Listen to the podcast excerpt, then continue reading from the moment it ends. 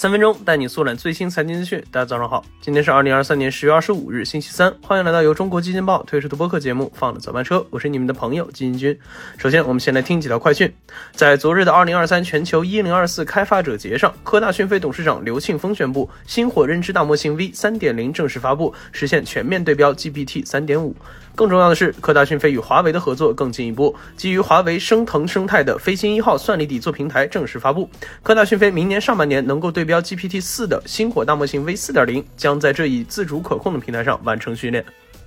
十月二十四日，深投控官网发布公告，对网传富德生命人寿六十亿转让金地股权与深投控的消息作出辟谣，并表示公司已向公安部门报警。从经营数据来看，年内金地集团销售表现持续低迷，盈利水平也表现不佳。今年上半年财报数据显示，期内公司归母净利润同比增幅为负，跌幅达百分之二十二点二四。美东时间十月二十三日，石油领域巨头雪佛龙将以五百三十亿美元收购美国第四大石油公司赫斯。这是继埃克森美孚本月初以六百亿美元收购先锋自然资源公司之后，美国最大石油公司之间的第二次大型合并。好，快讯之后，今天咱来聊聊慢慢对各种功能开始收费的腾讯。近日，QQ 邮箱要开始收费了，这一消息吸引了很多人的关注。虽然紧接着腾讯方面就辟谣说，免费基础版 QQ 邮箱仍可以正常使用，用户缴费可以升级邮箱，在现在的 QQ 邮箱基础上获得更多便捷功能。而这也是腾讯在近年来大力发展 To B 业务的一个缩影。这两年，从腾讯会议到企业微信，从腾讯云再到现在的 QQ 邮箱，越来越多的腾讯系 To B 产品开启了收费的模式。金军认为，腾讯在 To B 业务方面战略发生改变的原因有两点：一是 B 端用户的扩容，以及 C 端用户的见顶。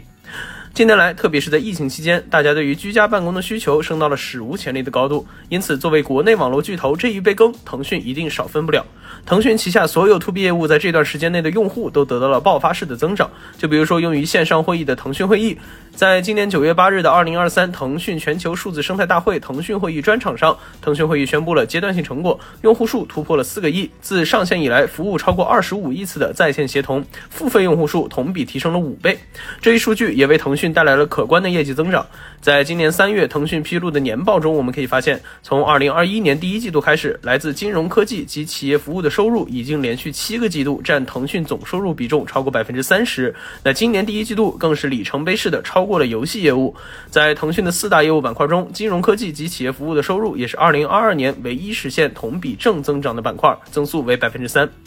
那除了 B 端用户的增量外，C 端用户的增速大幅放缓，也是腾讯转移战场的一大原因。作为屹立几十年的中国互联网巨头，在 C 端用户的积累方面，腾讯已经做到了极致。随着用户基数的不断扩大，从 QQ 时代开始，腾讯带有社交属性的 C 端业务收入也逐渐碰到了天花板。年报中显示，二零二二年微信月活增速与二零二一年保持一致，为百分之三点五，不再出现成长期的两位数增速。而历年财报显示，从二零一四年到二零二二年，每年的微信月活跃账户数增速从开始的百分之四十点八，增速逐渐走低，直到去年的个位数。那传统 To C 板块盈利能力降低，用户增长见顶。腾讯为了开源节流，逐步加码 To B 业务也无可厚非。而且目前腾讯旗下对于各个软件的收费模式改变，主要还是集中于 B 端，价格也还算公道。咱不能一直总白嫖吧？